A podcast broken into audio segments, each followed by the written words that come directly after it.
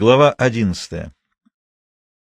Тот же комод, покрытый белой салфеткой с кружевной оборкой, квадратное зеркало с зеленым лепестком в углу, моток ниток, проткнутый длинной иглой, старинные фотографии в овальных рамках, стесненными золотом фамилиями фотографов.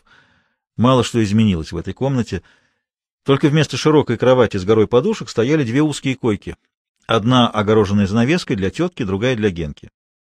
На маленьком столике в углу детекторный приемник, пачки тонкого шнура в белой обмотке, шурупы, гайки, винты, отвертка. Генка присоединил антенну к приемнику, надел на голову наушники и, осторожно тыкая острием иглы в камешек, пытался поймать какую-нибудь станцию. Из наушников доносились шипение, хрип, свист. Генка положил наушники в стакан. Сквозь хрип и свист донесся далекий глухой голос. «Из Парижа передают. Правительство Пенлеве Бриана Кайо поставило в Палате депутатов вопрос о доверии.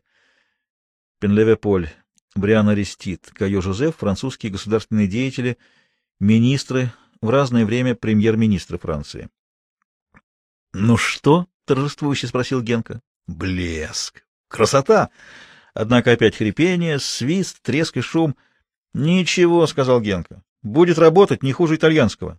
— А ты его видел, итальянский? — спросил Славка. — Рассказывал тут один тип, Валентин Валентинович, предлагал даже. Зря ты, Мишка, отказался. Была бы хоть польза от Непмана. Он не Непман, а агент по снабжению. Один черт, посмотри на костюм, галстук, лакированные ботинки. Ты примитивный социолог, сказал Миша. Для тебя одежда — главный признак классовой принадлежности. Больше того, подхватил Генка, признак его психологии. Человек, возводящий в культ лакированные ботинки, пуст как барабан. Культом могут стать и стоптанные сапоги. Просто у меня нет других. Возможно, Валентин Валентинович не так уж плохо, — заметил Славка. Тогда с Витькой другой бы побоялся ввязаться, а он вышел и сказал правду. — Это так, — согласился Миша, — и все же гладкий, сладкий, обходительный. Коммерсант, он и должен быть обходительным. Зимин приказал задержать его вагон, а Красавцев отправил. Потом я их видел вместе в ресторане. В чем суть махинации? Дает Красавцеву в лапу, а тот ему побыстрее отпускает товар, — объяснил Славка. Спокойно ты об этом говоришь. А что, стенать, рыдать, посыпать голову пеплом? Только слепой не видит, что делается. Хапают, рвут, тащат, дают взятки, берут взятки.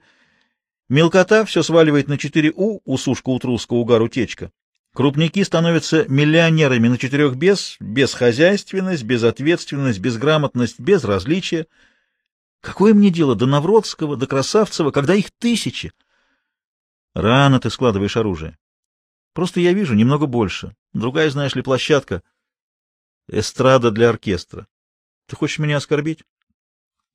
Просто я хочу сказать, что ресторан не такая уж высокая площадка для обозрения жизни. — Тебе остается добавить, что я гнилой интеллигент. — Не надо говорить за меня, — возразил Миша. — Я могу сам за себя сказать. — Пожалуйста, говори. — Могу. Не следует собственные невзгоды превращать в барометр, в мерило жизни всего человечества. Тебе сейчас плохо, да, плохо, трудно. Но это не значит, что наступил мировой потоп. Он еще не наступил. Ты видишь Непманов, аферистов, взяточников. Но жизнь это не только ресторан «Эрмитаж». Жизнь значительно больше, чем ресторан «Эрмитаж». И если кучка паразитов, именно кучка, обворовывает государство, крадет и расхищает народное добро, вряд ли можно быть безразличным. Этот разговор должен был рано или поздно произойти, он просто откладывался. Все же Генка примирительно сказал, «Я думаю, вы оба не правы. Безусловно, ты, Славка, субъективен, НЭП — это временно, и нельзя так обобщать». С другой стороны, ломать голову над их делишками тоже не следует. Нам в их коммерции не разобраться, да и есть кому разобраться помимо нас. У нас свои задачи и свои обязанности. Мы уклоняемся от них, прямо говорю.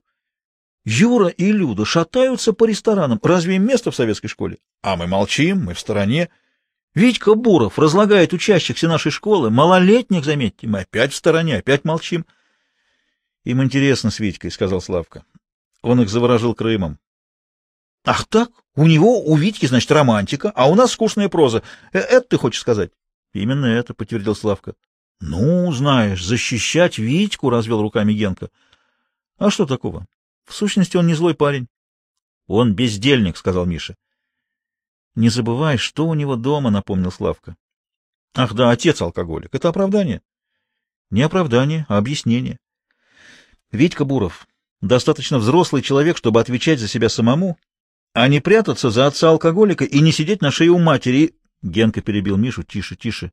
Слышите? Говорит Нижний Новгород.